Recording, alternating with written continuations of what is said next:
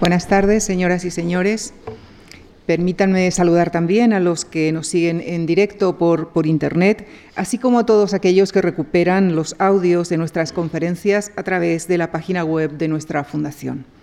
Muchas gracias a todos por su generoso seguimiento a este ciclo que culmina hoy y en el que hemos combinado las conferencias con lecturas dramatizadas con el deseo de que hayan sido recursos útiles y gratos para acercarles mejor a los arquetipos teatrales del siglo de oro.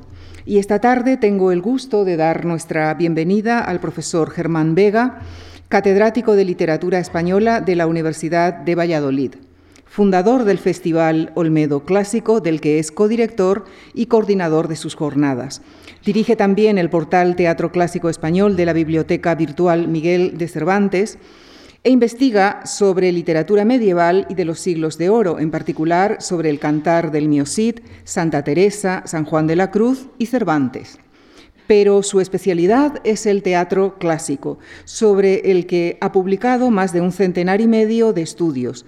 Es autor de media docena de trabajos sobre la vida de sueño de Calderón de la Barca, por eso nos acompaña esta tarde para que con él sigamos los pasos de un príncipe polaco, Segismundo, y analicemos sus actos y palabras en la voz de dos reconocidas figuras de nuestro panorama teatral, Karina Garantibá y Francesco Carril. Karina Garantibá, licenciada en interpretación por la Real Escuela Superior de Arte Dramático, es actriz, dramaturga y directora teatral fundadora del proyecto Maniquís, entre sus numerosos trabajos como actriz de teatro, mencionamos por el tema que nos ocupa su participación en En la vida todo es verdad y todo mentira de Calderón. Como fundadora y directora de la compañía Primas de Riesgo, también ha estrenado El Mágico Prodigioso y acaba de publicar un texto dramático basado en la vida de sueño. Francesco Carril es actor y director de teatro. Estudió interpretación en la Real Escuela Superior de Arte Dramático de Madrid y en 2007 fundó su propia compañía, Teatro Saraband. Ha formado parte de la joven primero y posteriormente de la Compañía Nacional de Teatro Clásico, con la que ha protagonizado numerosos montajes como El alcalde de Zalamea. En el cine también ha protagonizado varios largometrajes. Con nuestro profundo agradecimiento a todos ellos y a ustedes por su siempre grata compañía, les dejo con el profesor Germán Vega y el Gran Teatro de Segismundo. Muchísimas gracias.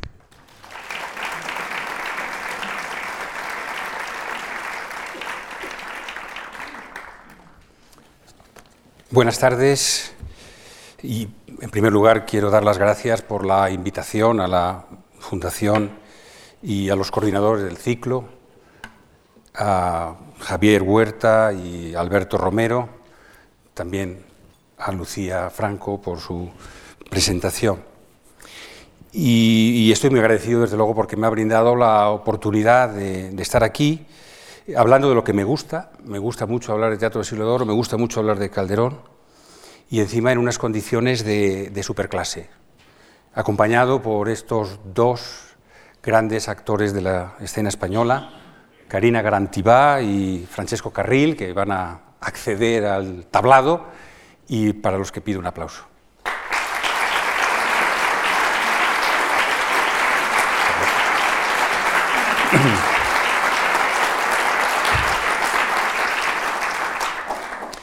Digo acompañado y, soy yo más bien quien les acompaña a ellos. No lo digo por falsa humildad ni para captar su benevolencia, que es lo que debe hacer alguien que empieza a hablar, eh, como marca la, retórica clásica. Desde luego necesito su benevolencia, pero lo digo porque creo que es cierto que la primacía la tiene Calderón y los representantes directos de Calderón aquí son eh, Karina y Francesco. Ellos van a encarnar eh, dos criaturas de Calderón maravillosas que son Segismundo y Rosaura. Eh, hemos seleccionado unos 400 versos de seis momentos culminantes de la vida de sueño y los van a ir eh, interpretando a medida que se necesite por lo que va contando el discurso del que yo me responsabilizo. Y como he dado la primacía a Calderón y voy a ser consecuente desde el primer momento, va a empezar a hablar Calderón. Vamos a empezar por el principio, la vida sueño. Vamos a empezar por los 22 primeros versos, unos versos fundamentales, unos versos por los que se podría explicar completamente la vida sueño. Están puestos en boca de Rosaura. Les recuerdo el cuadro, la escena en la que estos versos se dicen. A pesar de que parece que es un hombre, va vestida de hombre, deja claro enseguida que es una mujer por su voz y porque se refiere a sí misma en ese enfado que, se ha apoderado de ella, habla de, ciega y desesperada. Por sus movimientos y palabras nos damos cuenta de que le ha arrojado su caballo y le ha dejado perdida en el monte cuando está oscureciendo. Esto lo dice en términos desde luego nada ordinarios, no fáciles de entender a la primera, ni por el público de entonces. Y el público de entonces asistía al corral donde se estrenó La vida es sueño. Este sería, este sería un dibujo que obedecería al corral del príncipe, situado en lo que hoy es la Plaza Santana, lo que hoy es el, español. Ahí estaría el, el príncipe, esto es lo que vería. Y concretamente la escenografía de esta escena inicial de La vida es sueño sería así eh, Rosaura bajaría por esa escalera, bajaría por lo que eh, todo el mundo conviene, que es el monte donde se ha perdido, y diría los versos que van a oír ustedes en estos momentos. Hipogrifo violento que corriste parejas con el viento, donde rayo sin llama, pájaro sin matiz, pez sin escama y bruto sin instinto natural, al confuso laberinto de esas desnudas peñas te desbocas, te arrastras y despeñas. Quédate en este monte, donde tengan los brutos su faetonte, que yo, sin más camino que el que me dan las leyes del destino, ciega y desesperada, bajaré la cabeza enmarañada de este monte eminente que arruga el sol el ceño de la frente. Mal, Polonia, recibes a un extranjero, pues con sangre escribes su entrada en tus arenas y apenas llega cuando llega apenas. Bien mi suerte lo dice, mas ¿dónde halló piedad un infelice? ¿Dónde halló piedad un infelice? Este infelice, este infeliz con el que cerramos esta, este primer monólogo, eh, es el engarce verbal y conceptual con el monólogo que enseguida va a pronunciar Segismundo. Ambos son infelices por razones distintas, ambos van a confluir en ese lugar fabulado de la geografía polaca. Rosaura no es solo infelice porque se haya caído del caballo en un momento inoportuno y en un lugar inhóspito, sino porque ha sido burlada y abandonada por Astolfo. Astolfo se ha venido a Varsovia se ha venido a la corte de Polonia para casarse con su prima Estrella y ser nombrado heredero del trono polaco que eh, está en poder de Basilio sabremos luego, todo, de momento no sabemos nada, les estoy adelantando cosas que ustedes como lectores y espectadores de la vida de sueño conocen, les estoy recordando todo esto, pero los espectadores de entonces, los espectadores que asistieron a, esta escena no, sabían nada de esto, van averiguándolo a medida que van oyendo a los eh, personajes. Eh, Segismundo se queja, cubierto de cadenas, por la falta radical de libertad de la que ha sido privado por su padre, que ha interpretado unos pronósticos en el momento de su nacimiento que decían que habría catástrofes para el reino y catástrofes también, grandes males para él mismo. Parece que a Basilio le afectan más los males que, sobrevendrán sobre él. Decide encerrarlo en ese lugar a donde ha llegado por el azar eh, Rosaura. Sus trayectorias se encuentran ahí y a partir de ese momento van a quedar irremisiblemente unidas. Oigamos a Segismundo en algunos de los versos más conocidos de la vida sueño y, y de toda la historia del teatro español.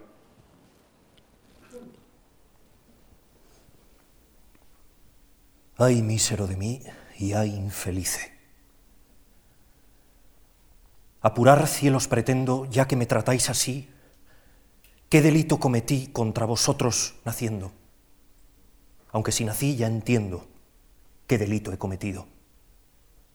Bastante causa ha tenido vuestra justicia y rigor, pues el delito mayor del hombre es haber nacido. Solo quisiera saber, para apurar mis desvelos, dejando a una parte cielos el delito de nacer, ¿qué más os pude ofender para castigarme más? ¿No nacieron los demás? Pues si los demás nacieron, ¿qué privilegios tuvieron que yo no gocé jamás? Nace el ave y con las galas que le dan belleza suma, apenas es flor de pluma o ramillete con alas, cuando las etéreas salas corta con velocidad, negándose a la piedad del nido que deja en calma. Y teniendo yo más alma, ¿tengo menos libertad? Nace el bruto, y con la piel que dibujan manchas bellas, apenas signo es de estrellas, gracias al docto pincel, cuando atrevido y cruel la humana necesidad le enseña a tener crueldad, monstruo de su laberinto y yo con mejor distinto tengo menos libertad. Nace el pez, que no respira. Aborto de ovas y lamas, y apenas bajel de escamas sobre las ondas se mira, cuando a todas partes gira, midiendo la inmensidad de tanta capacidad como le da el centro frío. Y yo, con más albedrío, tengo menos libertad nace el arroyo, culebra que entre flores se desata, y apenas sierpe de plata entre las flores se quiebra. Cuando músico celebra de las flores la piedad que le dan la majestad, el campo abierto a su ida, y yo, teniendo más vida, tengo menos libertad. En llegando a esta pasión, un volcán, un Etna hecho, quisiera sacar del pecho pedazos del corazón ¿Qué ley, justicia o razón negar a los hombres sabe, privilegio tan suave, excepción tan principal que Dios le ha dado a un cristal, a un pez, a un bruto y a un ave? Y de repente Segismundo se percata que sus quejas, que sus flaquezas las han oído dos extraños, Rosaura y Clarín, que acompaña en su aventura polaca a la dama y se dirige a ellos como el hombre fiera que es dispuesto a darles muerte. Y dice eso estupendo, esos versos maravillosos de este pasaje, porque no sepas que sé que sabes flaquezas mías. Pero de repente Rosaura se echa a sus pies y Segismundo queda seducido por ella.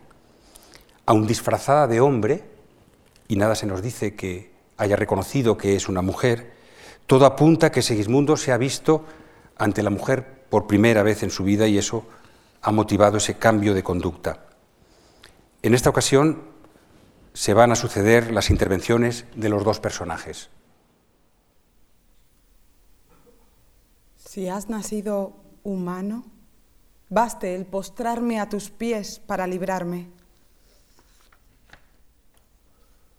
Tu voz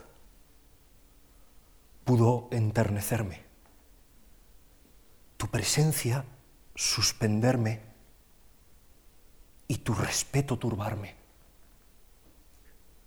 ¿Quién eres? Que aunque yo aquí tan poco del mundo sé, que cuna y sepulcro fue esta torre para mí, y aunque desde que nací, si esto es nacer, solo advierto este rústico desierto donde miserable vivo, siendo un esqueleto vivo, siendo un animado muerto. Y aunque nunca vi ni hablé, sino a un hombre solamente que aquí mis desdichas siente, porque en las noticias sé de cielo y tierra, y aunque aquí, por más que te asombres y monstruo humano me nombres, entre asombros y quimeras, soy un hombre de las fieras y una fiera de los hombres. Y aunque en desdichas tan graves, la política he estudiado, de los brutos enseñado, advertido de las aves y de los astros suaves, los círculos he medido. Tú, solo, has suspendido la pasión a mis enojos, la suspensión a mis ojos, la admiración al oído. Con cada vez que te veo, nueva admiración me das. Y cuando te miro más, aún más mirarte deseo. Ojos hidrópicos, creo que mis ojos deben ser. Pues cuando es muerte el beber, beben más. Y de esta suerte, viendo que el ver me da muerte, estoy muriendo por ver. Pero véate yo y muera. Que no sé, rendido ya, si el verte muerte me da, el no verte que me diera. Fuera. Más que muerte fiera, ira, rabia y dolor fuerte. Fuera muerte. De esta suerte su rigor he ponderado. Pues dar vida a un desdichado es dar a un dichoso muerte. Con asombro de mirarte, con admiración de oírte, ni sé qué pueda decirte ni qué pueda preguntarte. Solo diré que a esta parte hoy el cielo me ha guiado para haberme consolado. Si consuelo puede ser del que es desdichado ver a otro que es más desdichado. Cuentan de un sabio que un día tan pobre y mísero estaba que solo se sustentaba de unas hierbas que comía. ¿Habrá otro? Entre sí decía, más pobre y triste que yo. Y cuando el rostro volvió, halló la respuesta, viendo que iba otro sabio cogiendo las hojas que él arrojó. Quejoso de la fortuna, yo en este mundo vivía, y cuando entre mí decía, ¿habrá otra persona alguna de suerte más importuna? Piadoso, me has respondido, pues volviendo en mi sentido hallo que las penas mías, para hacerlas tú alegrías, las hubieras recogido. Y por si acaso mis penas pueden aliviarte en parte, óyelas atento y toma las que de ellas me sobraren. Yo soy... Rosaura es interrumpida por las voces de Clotaldo, el encargado de la prisión de Segismundo, está llamando a la guardia y, reclamándoles por haber dejado que dos intrusos lleguen a ver a Segismundo. Tanto los versos de Rosaura como los de Segismundo son versos muy conocidos. Y lo serán también, me comprometo a ello, todos los que quedan por, por interpretar. Van a irse a casa con todos los versos que esperaban oír oídos. La vida es sueño es la obra de todo nuestro teatro clásico que contiene un mayor número de pasajes conocidos para la gente que tenga un determinado grado de cultura y hace no mucho para todo tipo de gente que tuviera un contacto con la cultura popular. Eran versos que se sabían de memoria. Parlamentos que incluso llegaban a ser considerados como poesías exentas. Pero no solo ciertos pasajes, sino la obra entera viene gozando desde hace décadas de la predilección de los públicos y de las gentes de teatro si se hace una encuesta, y yo la he hecho entre directores y actores, eh, se pronunciarán por la vida sueño. Y así lo dicen los datos contantes y sonantes que podemos ver en los archivos. En esta diapositiva les voy a mostrar los cinco textos del Teatro del Siglo de Oro que más representaciones, del teatro del siglo XVII, es decir, del tiempo de, la vida sueño, que más representaciones tienen registradas en el Centro de Documentación Teatral. Les recomiendo esa página, ese portal que se llama Teatro Es, les recomiendo también Teatroteca, donde pueden ver los espectáculos de clásico y de cualquier otro eh, tipo de teatro eh, en streaming. Eh, tenemos en quinto lugar El Caballero de Olmedo, al que yo me siento ligado sentimentalmente mucho. 25 espectáculos del 53 al 18. Seguro que hay más, pero estos son los que están registrados y esta es la medida común mm, que controla pues, todas las cifras que voy a dar. El Perro del Hortelano estaría en cuarto lugar con 27 espectáculos, en este caso del 62, que es el primero registrado, al 16. El Alcalde de Zalamea, como no, con 29 del 39, el primero hasta el 2015. Fuente Ovejuna, con 32 espectáculos del 44 al 2016 y, como no, La vida es sueño de Calderón de la Barca con una cifra bastante marcadamente superior al segundo, 52 del 39 al 17. Eh, pero si creen que el teatro clásico español que podemos ver en los últimos 50 años y ahora son obras de teatro hechas como tales, ¿no? por Lope, por Calderón, pues estaríamos confundidos. La obra que se lleva la primacía, sin duda, en los espectáculos de clásico de nuestros festivales y de nuestras carteleras es Don Quijote de Cervantes. La, la fortuna, el destino, hizo que eh, Cervantes, el fracasado en el teatro, el hombre al que le hubiera gustado competir con ventaja con Lope de Vega, a la postre, cuando ya él no cobra derechos de autor, eh, triunfa sobre todos los demás con clarísima eh, diferencia. ¿no? Solo en 2016, el año del, centenario, el 2015, perdón, 39 espectáculos basados en, El Quijote. Muchos de los grandes de la escena actual, actores y directores, se han medido con esta obra. Eh, aquí tienen un muestreo de 12 espectáculos de los últimos 20 años, grandes espectáculos, excelentes espectáculos. Eh, la compañía nacional eh, ha llevado hasta en tres ocasiones, en los montajes de, Ariel García Valdés en el 96, en el 2000 con el año del centenario de Calisto Vieito y más reciente y muy en la memoria de todos nosotros, en el 2012 se estrena La vida es sueño de eh, Elena Pimenta. Es además la obra que más veces ha sido editada, tanto en ediciones críticas, ediciones cuidadas, como en ediciones populares. También es el que alcanza el mayor número de estudios eh, asociando puesta en escena y estudios. Recientemente, hace unos meses, se leyó, y tuve la fortuna de ser su director, la tesis de Mar Zubieta sobre estos tres montajes de la Compañía Nacional. Una tesis de 2.000 páginas analizando aspectos muy diversos de lo que es versionar hoy a los clásicos. Eh, el favor actual se da la mano con el favor que tuvo en su tiempo. Eh, lo que no es normal. La mayor parte de los grandes éxitos controlados de entonces no son los que hoy gustan. Por ejemplo, mm, El burlador de Sevilla y Fuentevejuna tuvieron muy poca repercusión por lo que hoy podemos apreciar en los documentos, mientras que otras obras que hoy nadie conoce, como El Mariscal de Mirón, por ejemplo, de, Pérez de Montalbán, tuvieron un éxito muy grande. Es muy difícil conocer eh, cuál es el éxito a través de las noticias de representaciones en el siglo XVII o en el siglo XVIII es más fácil de controlar las ediciones. Y digo ediciones y puede pensar alguien, ¿cómo ediciones estamos hablando de teatro? Este teatro no solo se vio en, espectáculos, en, los tablados, en los corrales de comedias o en los palacios, sino que provocó también una aceptación enorme como producto leído, hasta el punto de que compitió con la novela, eh, compitió con la poesía, incluso en ventaja. A juzgar por el volumen de ediciones de obras por ejemplo, de La vida sueño, podemos pensar que el teatro se leyó más que los géneros específicamente escritos para ser eh, leídos.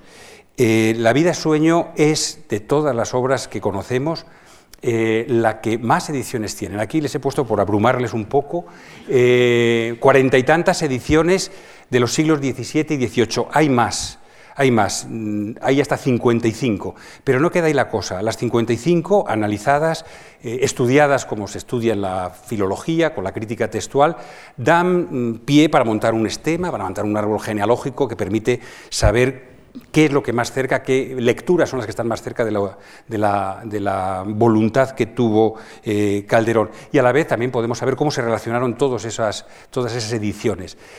A partir de ello, y mediante una fórmula, podemos llegar a pensar que hubo por lo menos 220 ediciones, es decir, 55 conservadas, pero el resto perdidas, porque muchas de esas ediciones son en realidad pliegos sueltos. Son hojas eh, volanderas, son pequeños cuadernillos eh, que, fácilmente desaparecen, mucho más fáciles de desaparecer que los, que los libros.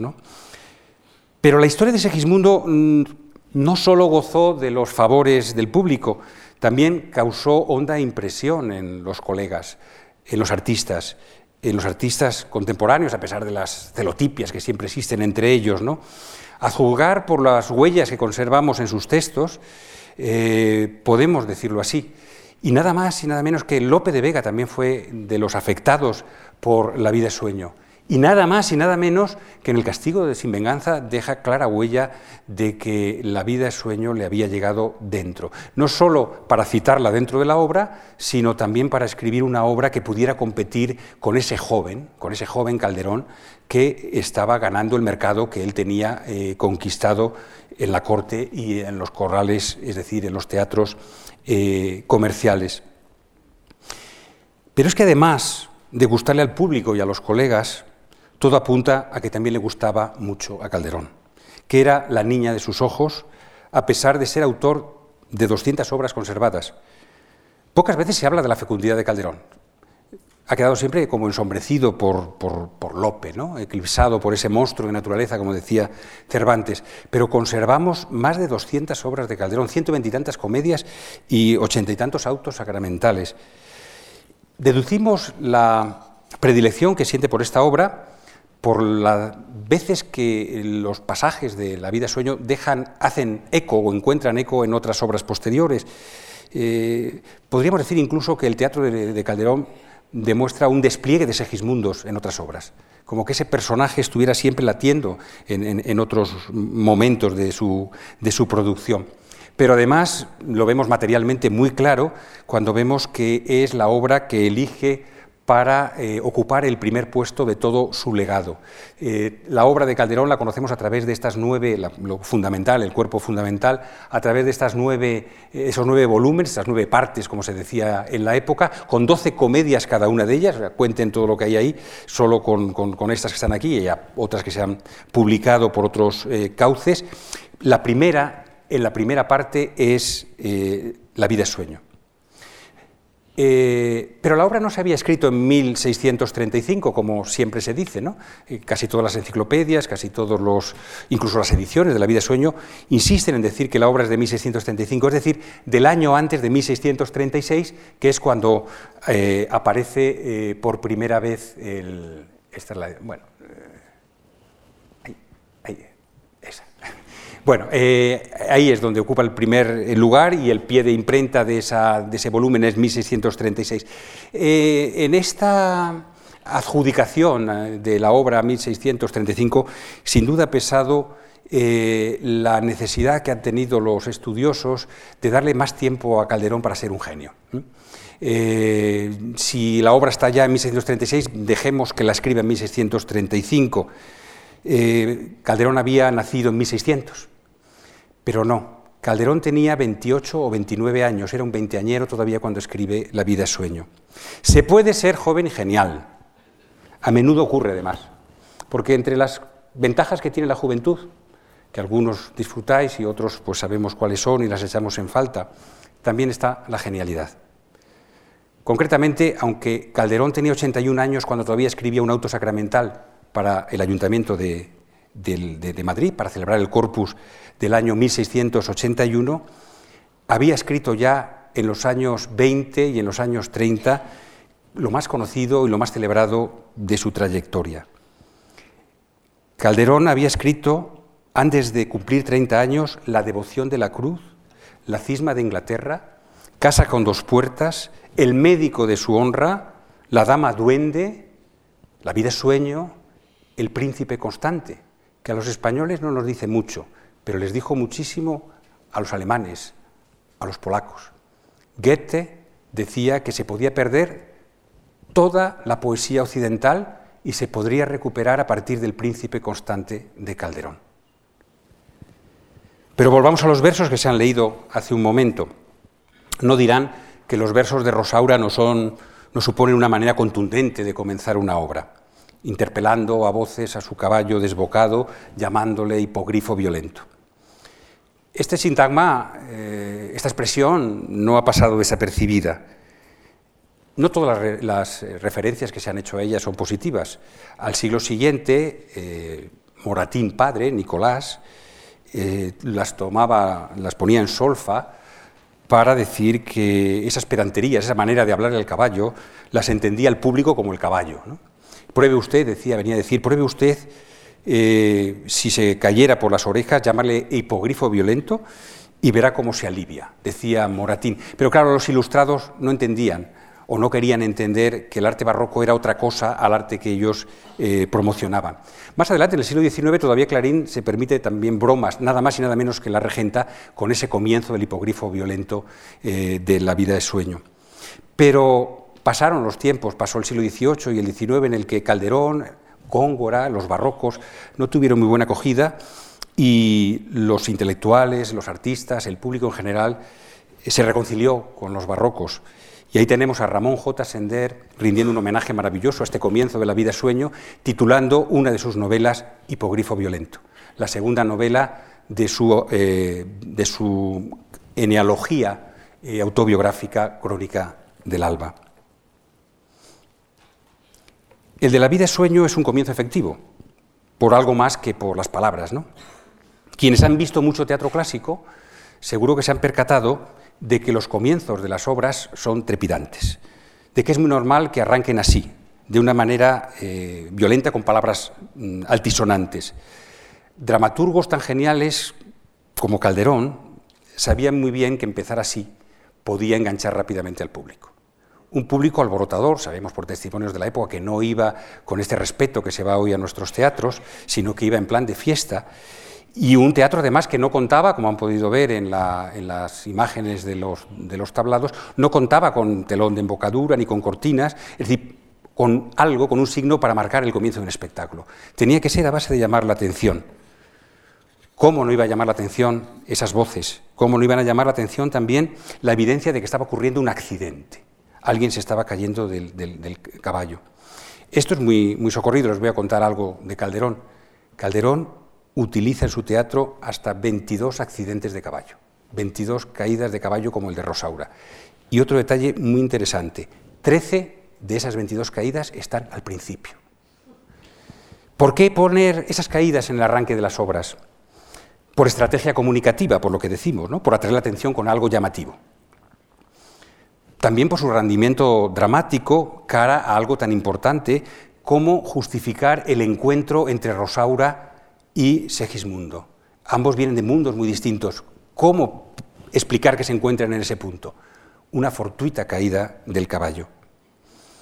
Y sin dejar las funciones dramáticas, pero tocando ya aspectos semánticos, hay que considerar el carácter predictivo que tienen las caídas de caballo. Aquí no lo dice explícitamente, pero en otras obras Calderón ya considera que es un mal augurio que se haya caído del caballo el personaje. Piensen, por ejemplo, en El médico de su honra, cuando cae don Enrique, ¿no? y, y don Pedro, su hermano, considera que aquello empieza mal, que aquello va a ir mal. Y no solo anuncia males en el futuro, sino que estos males tienen que ver con el descontrol. Está estudiado, las caídas de caballo en el siglo de oro y especialmente las de Calderón tienen que ver con el descontrol de las pasiones. Es decir, esa caída está anunciando ya lo que vamos a ver en la obra. Hay aforismos, hay refranes en la época que hablan de esto. Concretamente, citaré a Gracián, habría más mm, citas posibles, ¿no? El aforismo 207 de su oráculo manual y arte de prudencia dice, eh, mucha reflexión es menester para que no se desboque una pasión y gran cuerdo el que a caballo lo es. Mutas mutandis, nuestros antepasados consideraban que el hombre a caballo tenía el mismo cambio de personalidad que el hombre al volante hoy. ¿no? Eh, todos sabemos que al caballo o al volante, nosotros sabemos que al volante aflora el lado irracional, incontrolado del hombre. Como decíamos, cuando Calderón escribió esos versos, y el resto de la vida sueño, era joven aunque con 28 años era menos joven que ahora. Y como joven y genial, y por lo tanto se lo creía, pocos son los genios que no saben que son genios, tenía el arrojo y el atrevimiento suficiente para enfrentarse a los autores consagrados, a los padres del arte que él cultivaba, él, Calderón, cuyo enfrentamiento con su padre biológico ha sido considerado como un factor fundamental en su producción, ¿no? que estaría reflejándose en muchas obras y concretamente estaría reflejándose en La vida sueño, el enfrentamiento entre Basilio, el rey, y Segismundo, condenado a estar en, prisión. Pues bien, eh, si Segismundo se enfrenta a Basilio, Calderón, en este arranque de La vida sueño, estaría dando cauce a un enfrentamiento al padre artístico que evidentemente no es otro en ese momento que el gran Lope de Vega. responsable de que 40 años antes se asentaran esa fórmula que se llama comedia nueva y que el propio Lope explica en el arte nuevo de hacer comedias eh, y que eh, Calderón sigue en sus grandes rasgos. Hay que decir ya que La vida sueño es un producto normal, un producto en sus características fundamentales normal de lo que es la serie de obras de teatro que están escribiendo los dramaturgos desde que Lope fundamentalmente consagrara esa, esa fórmula. ¿no? Eh, mezcla lo cómico y lo serio, las reflexiones más profundas sobre el hombre, eh, sobre la libertad, sobre el poder con, la acción, como estamos viendo en La vida sueño. Tiene tres jornadas, tres actos, varios cuadros, varias secciones por, jornada. Es polimétrica, utiliza distintos tipos de metro, depende el, eh, el, tono que tenga cada una de las escenas. Incluso es tan fiel, tan fiel a lo que Lope dice en el arte nuevo, que dicen décimas las quejas de, de Segismundo eh, en los distintos momentos en que, se queja. Eso es lo que recomendaba eh, Lope de Vega y desde luego Calderón consigue las décimas más famosas para quejas de todo el teatro español. Hay mísero de mí, hay infelice, apurar celos pretendo, es el comienzo de una de esas tiradas. Es más, La vida de sueño es una obra de corral, de Corral de Comedias. Es una obra como, como dedicada a un espacio como el, como el príncipe que veíamos. ¿no? no es de palacio, no es para selectos, no es para un público selecto, es para el público en general. Y veremos luego lo que eso puede significar. ¿no? Pero Calderón, 30 años más joven que Lope, perdón, 38 años más joven que Lope, propone eh, una evolución particular a esa fórmula. Y eh, entra en competencia con el Fénix, entra en competencia con Lope, y esto se nota en las obras, ¿no? esa tensión contra el padre artístico se nota. Y en algunos momentos se hace eh, especialmente explícito el enfrentamiento. Sugiero que volvamos sobre la palabra hipogrifo. El hipogrifo es un animal fabulado, es un animal inventado, es un monstruo, un ser asombroso, un ser extraordinario, que es algo que interesa mucho, como vamos a insistir luego, en la vida sueño. Es un híbrido entre caballo, hipo, y grifo, que es a la vez un híbrido entre eh, águila y león. Eh, bueno, de momento vamos a dejarlo ahí. Eh, el hipogrifo es un invento de, un italiano, de Ludovico Ariosto, que lo utiliza en el Orlando Furioso, con tanto éxito que va a estar en la literatura europea y va a llegar a España, está en el Quijote, está en otras obras, Calderón lo utiliza mucho, es decir, los contemporáneos podían saber lo que era eh, un hipogrifo. Eh, y hoy también nuestros contemporáneos también saben lo que es un hipogrifo. Eh, este es un hipogrifo de Internet. No he encontrado otro mm, artísticamente más logrado. este es un fotograma de Harry Potter. el hipogrifo hoy es un animal familiar gracias a Harry Potter. Para los contemporáneos a Calderón lo era por la insistencia que los escritores eh, daban en, hablar del hipogrifo como caballo. Era, era, una especie, a mis alumnos yo les explico, que era mm, como ofrecer un caballo tuneado, perdonen, la, perdonen el término, que no está en la diccionario de la Academia Española, pero todos lo usamos y todos sabemos de qué va. Es como un caballo al que se le quiere imputar velocidad y capacidad de desbocarse. Muchas veces cuando el caballo se desboca se le llama hipogrifo en la literatura eh, del momento. Pero nombrarlo al principio de la obra eh, en la que tanta intención puso Calderón, decimos que es su preferida, puede no ser inocente. En los versos del arte nuevo, en unos versos del arte nuevo, que es ese manual donde López explica cómo hay que hacer una comedia, aconseja a los que hacen comedias que hay vocablos exquisitos de los que debe uno huir. Eh, y entre los cinco que nombra, uno de ellos es hipogrifo. Qué casualidad. Yo creo que Lope eh, es interpelado aquí, en este comienzo de la vida sueño. Sería como decir, Lope, viejo, vejete, se decía en la época, ¿no te gusta hipogrifo? Pues ahí lo tienes. ¿eh? La primera en la frente hipogrifo violento. Efectivamente, Calderón ha acentuado la diferencia entre el lenguaje de todos los días y el lenguaje teatral. Utiliza muchos vocablos exquisitos y muchas construcciones retorcidas. De ello ha tenido mucha culpa el que a partir de 1613 triunfara Góngora. Y el teatro se gongorizó, el teatro se vio contaminado por, o contagiado por eh, esa utilización de un lenguaje culto, de un lenguaje con imágenes llamativas, con retorcimientos sintácticos.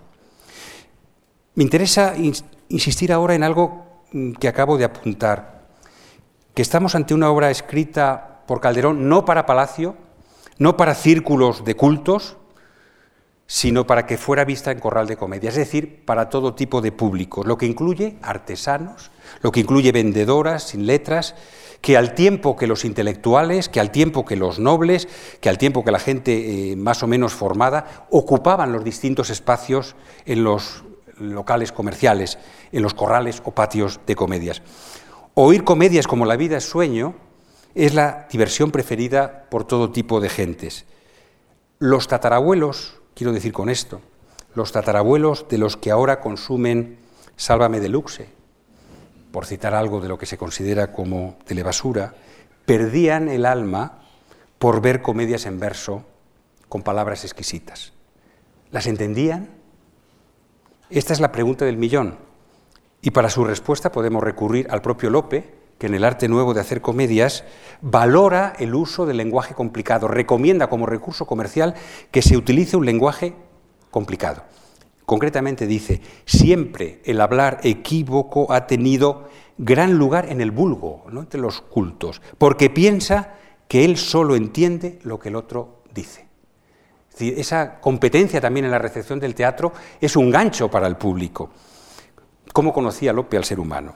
A todos nos ha pasado, yo creo, cuando hemos visto películas que creíamos entender mejor que el que nos acompañaba.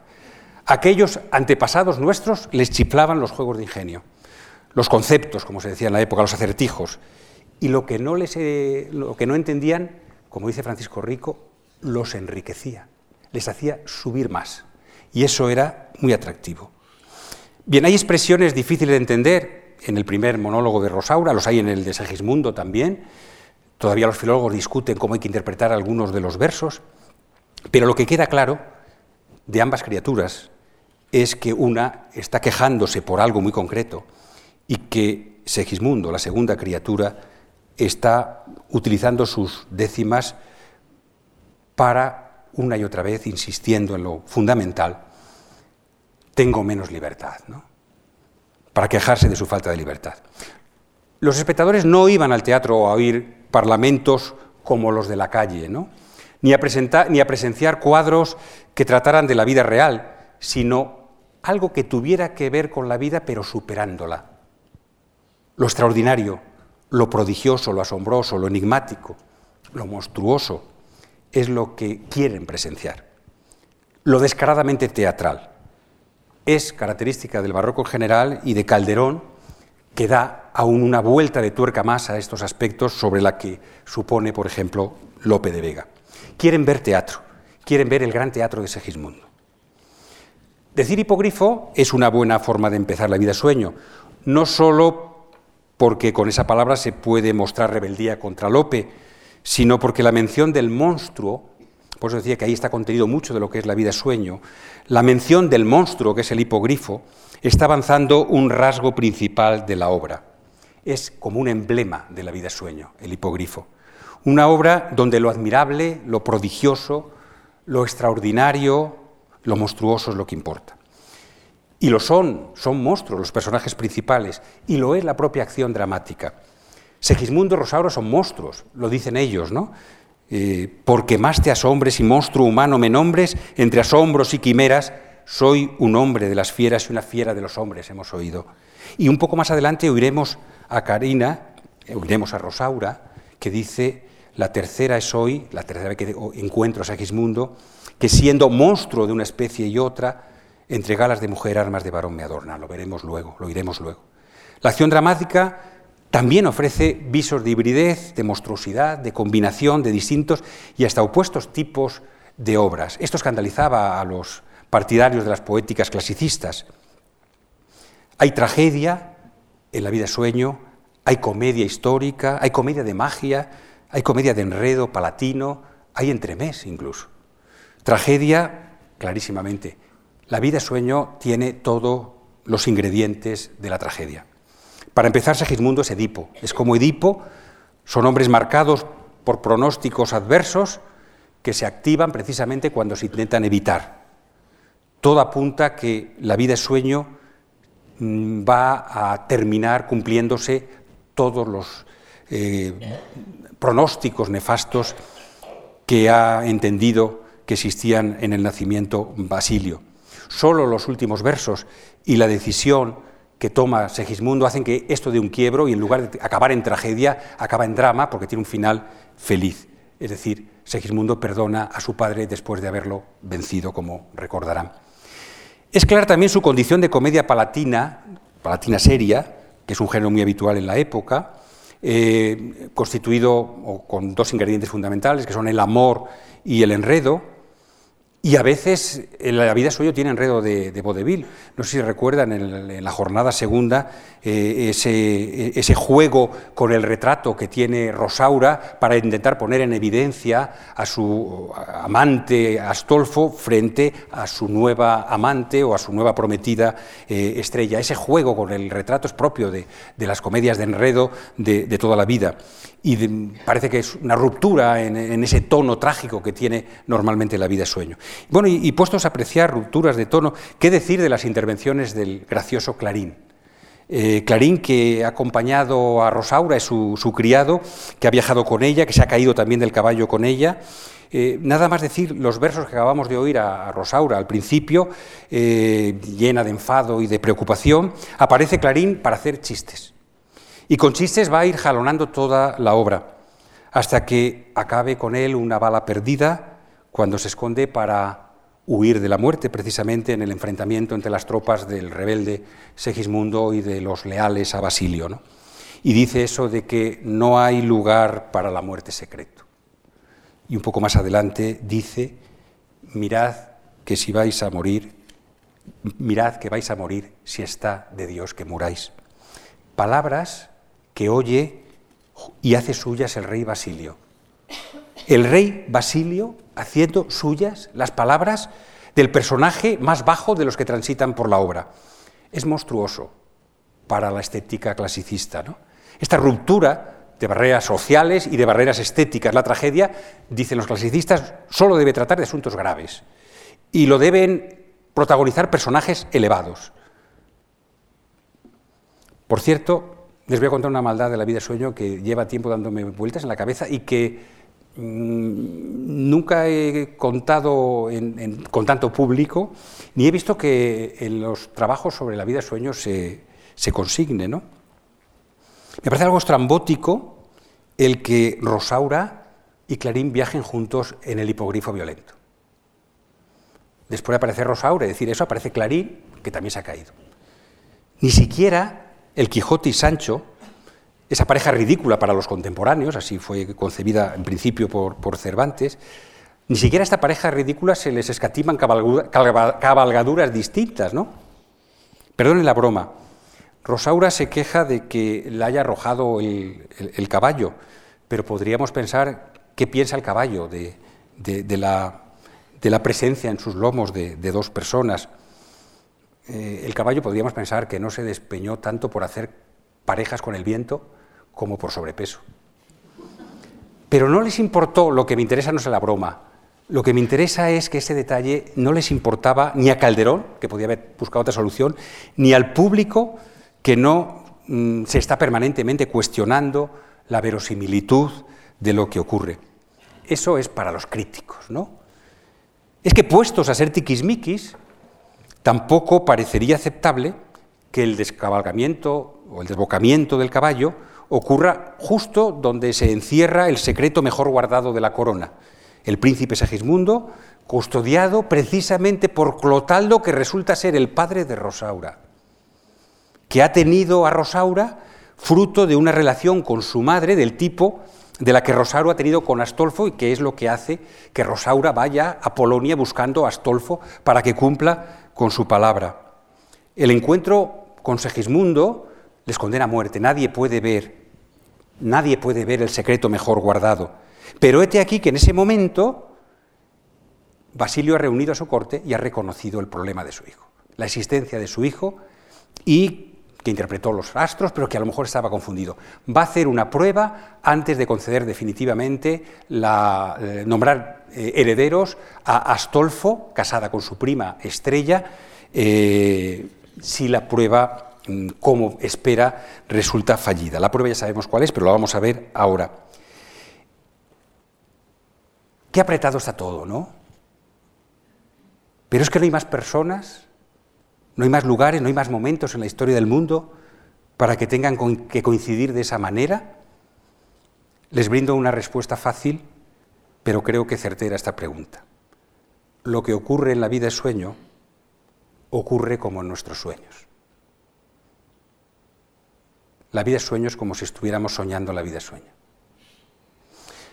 Basilio ha decidido traer a Sagismundo a palacio para ver cómo se comporta. Todo se prepara como si fuera un sueño, un sueño al que se le induce con drogas. Segismundo despierta en la corte y se comporta como cabía esperar, desde luego como eh, Basilio estaba seguro que iba a ser y así limpiaba su conciencia. Totalmente descontrolado, mata, intenta violar, desprecia arrogante, impresiona especialmente cuando se enfrenta a su padre y le dice eso de lo, haría mejor, lo haría mejor Francesco, pero, pero no está previsto. ¿Qué tengo que agradecerte? Tirano de mi albedrío, si viejo y caduco estás, muriéndote, ¿qué me das? Dasme más de lo que es mío. Prueba no superada. Segismundo ha fracasado. Segismundo es drogado de nuevo y se le devuelve al encierro de la torre y al despertar pronuncia las décimas, esta vez sí, más conocidas de la literatura española, esas donde duda sobre si la vida es real o un sueño.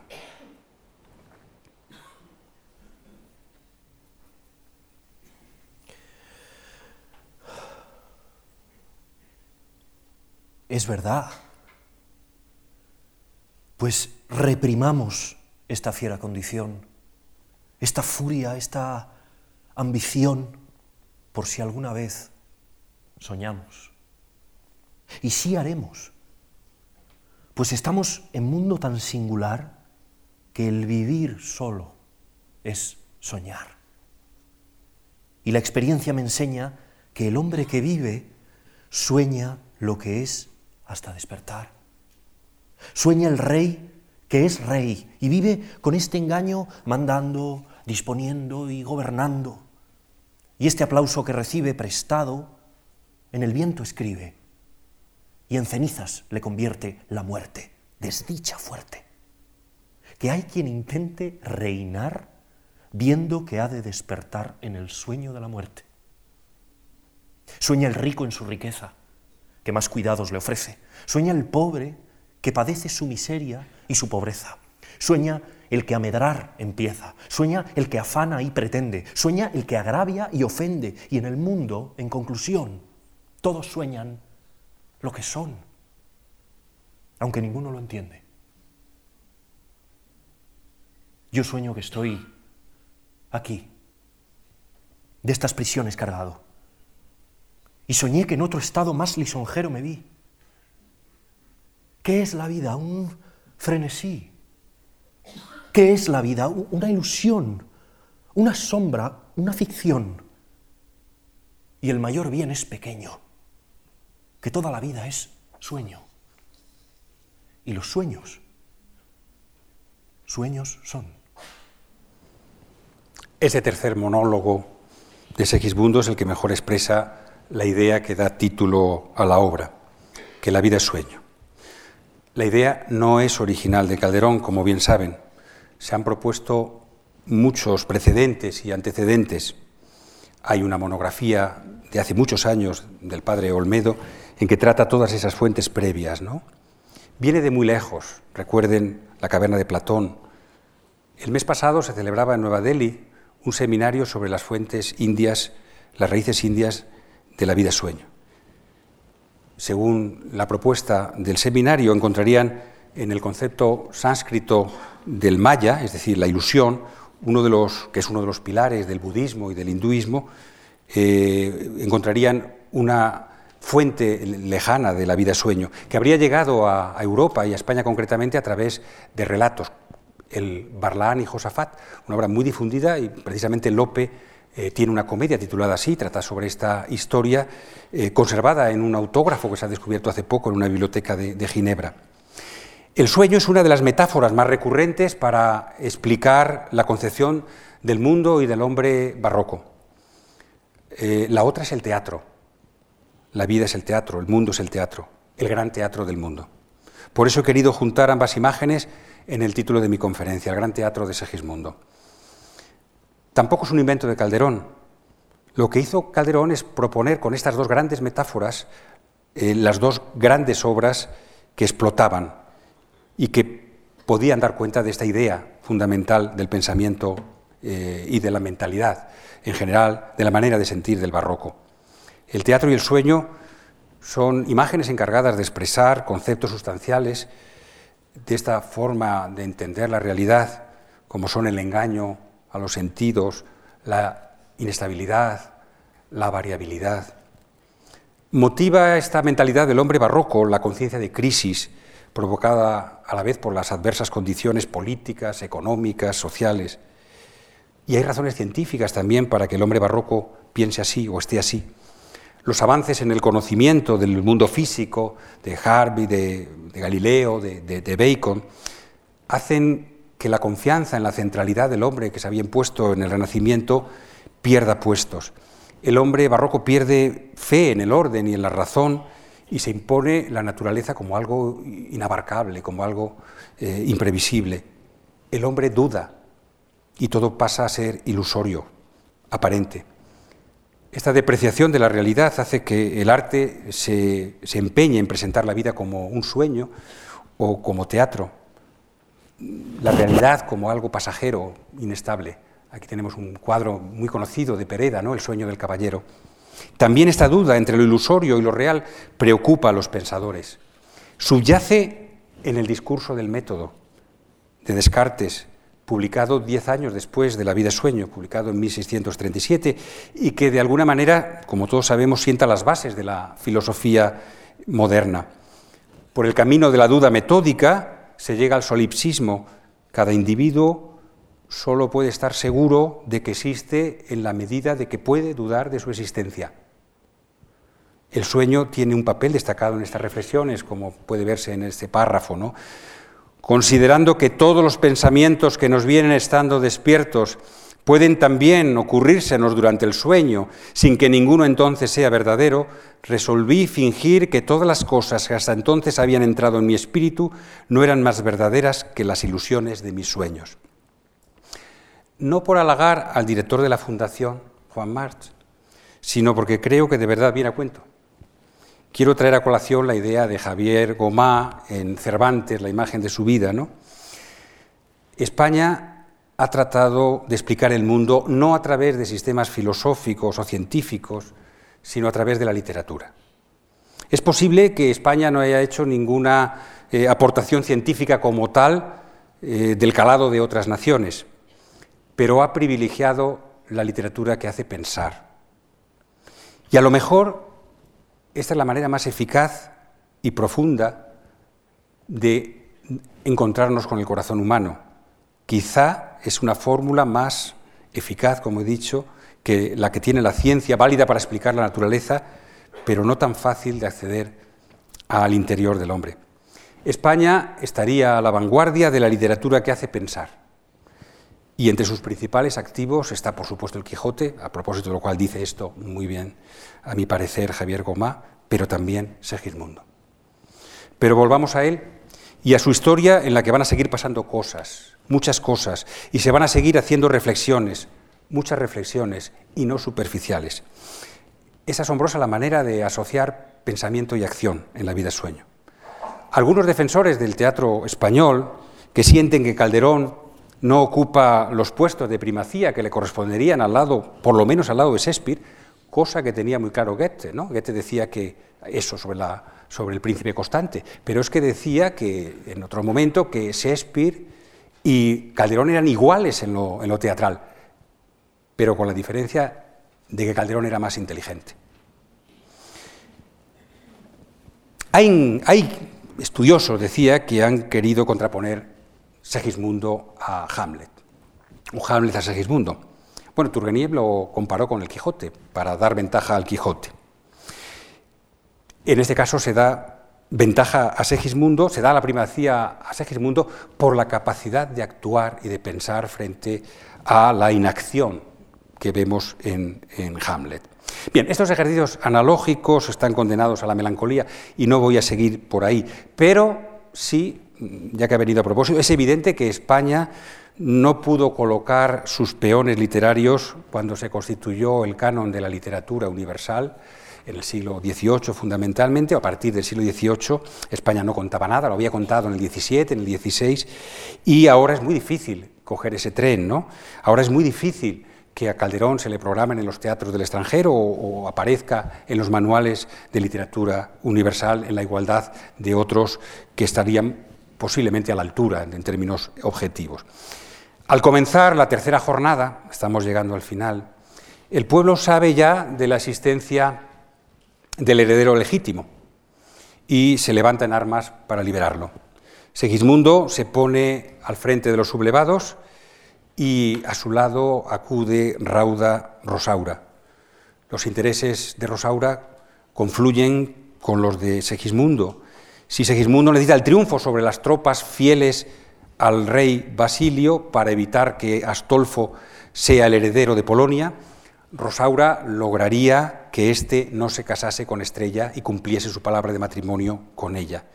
La dama en esta ocasión viste de mujer, pero con armas de varón, comienza explicando que es la tercera vez que se ven en distintas eh, apariencias, con distintas apariencias en distintas situaciones. Les dejo con su diálogo, o mejor dicho, con su sucesión de monólogos. Tres veces son las que ya me admiras, tres las que ignoras quién soy, pues las tres me has visto en diverso traje y forma. La primera, me creíste mujer, me creíste varón, en la rigurosa prisión donde fue tu vida de mis desdichas lisonja.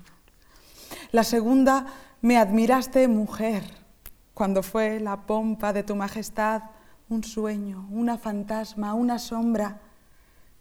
La tercera es hoy, que siendo monstruo de una especie y otra, entre galas de mujer, armas de varón me adornan.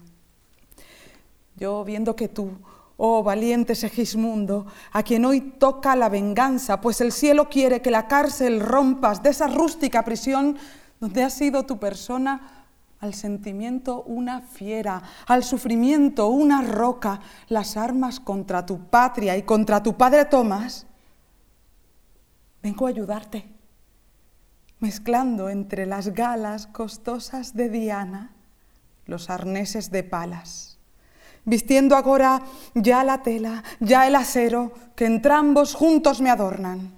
Ea pues, fuerte caudillo, a los dos juntos importa impedir y deshacer estas concertadas bodas. A mí, porque no se case el que mi esposo se nombra. Y a ti, porque estando juntos sus dos estados no pongan con más poder y más fuerza en duda nuestra victoria. Mujer, vengo a persuadirte el remedio de mi honra.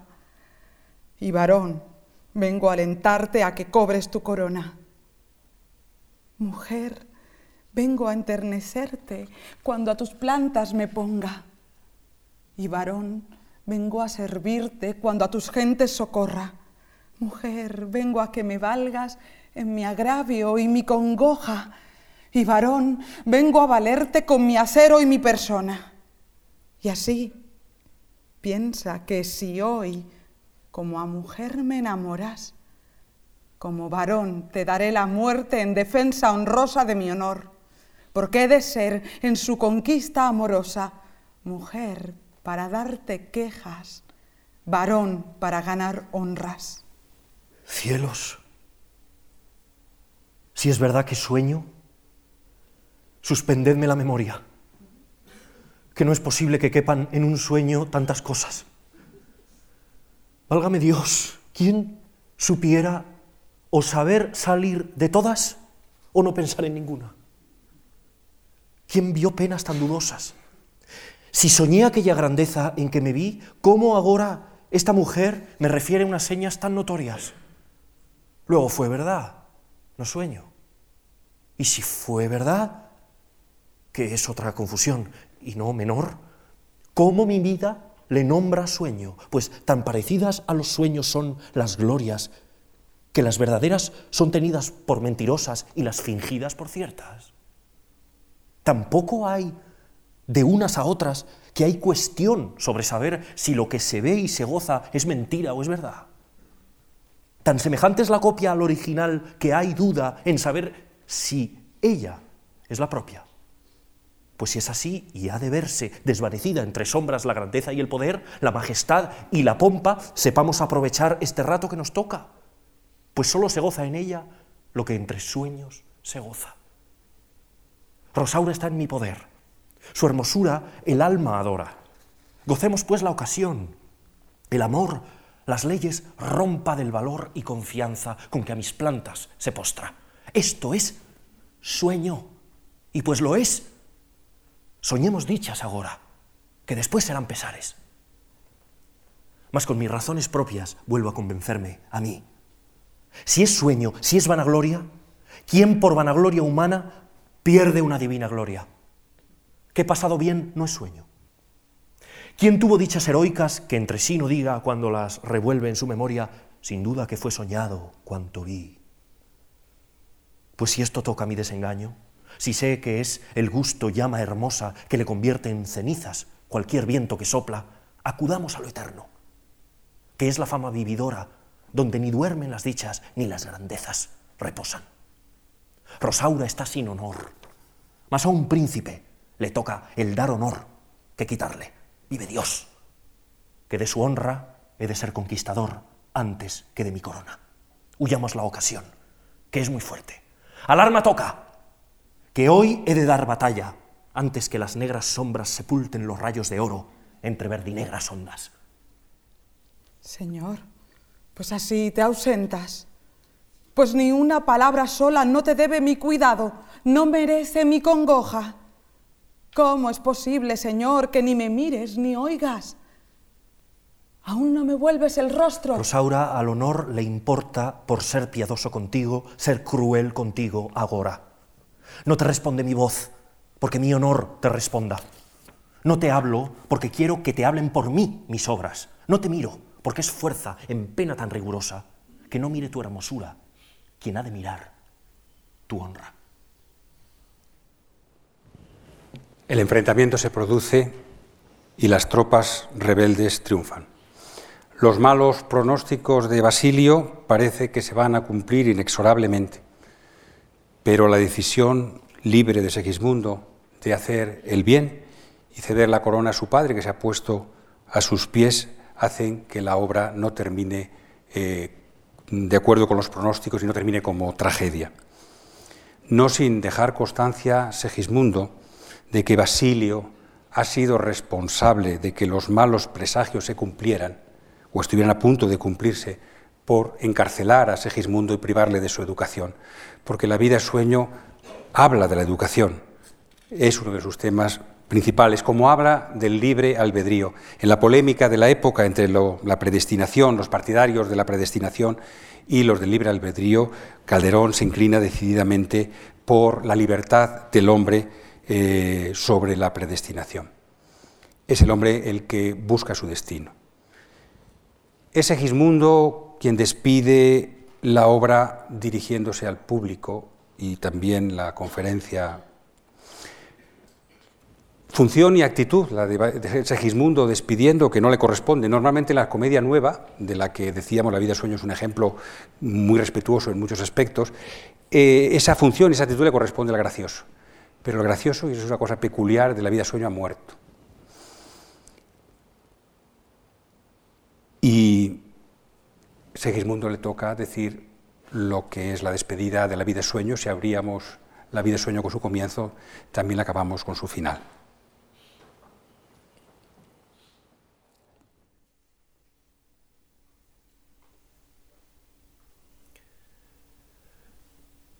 ¿Qué os admira? ¿Qué os espanta? si fue mi maestro un sueño, y estoy temiendo en mis ansias que he de despertar y hallarme otra vez en mi cerrada prisión. Y cuando no sea, el soñarlo solo basta. Pues así llegué a saber que toda la dicha humana, en fin, pasa como sueño. Y quiero hoy aprovecharla el tiempo que me durare, pidiendo de nuestras faltas perdón, pues de pechos nobles es tan propio el perdonarlas.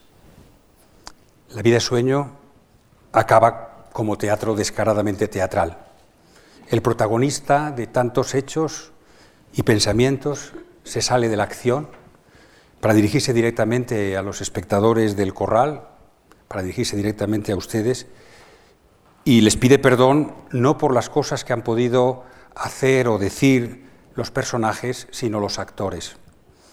También quiero yo despedirme en mi nombre. Los actores han estado perfectos, no tienen que pedir perdón por nada. Yo me despido pidiendo de sus pechos nobles el perdón por las faltas y también, y sobre todo, insistiendo que efectivamente toda la dicha humana pasa como sueño y que deben aprovecharla el tiempo que durare. Sea real o sea sueño, es lo que hay y es mucho. Muchas gracias.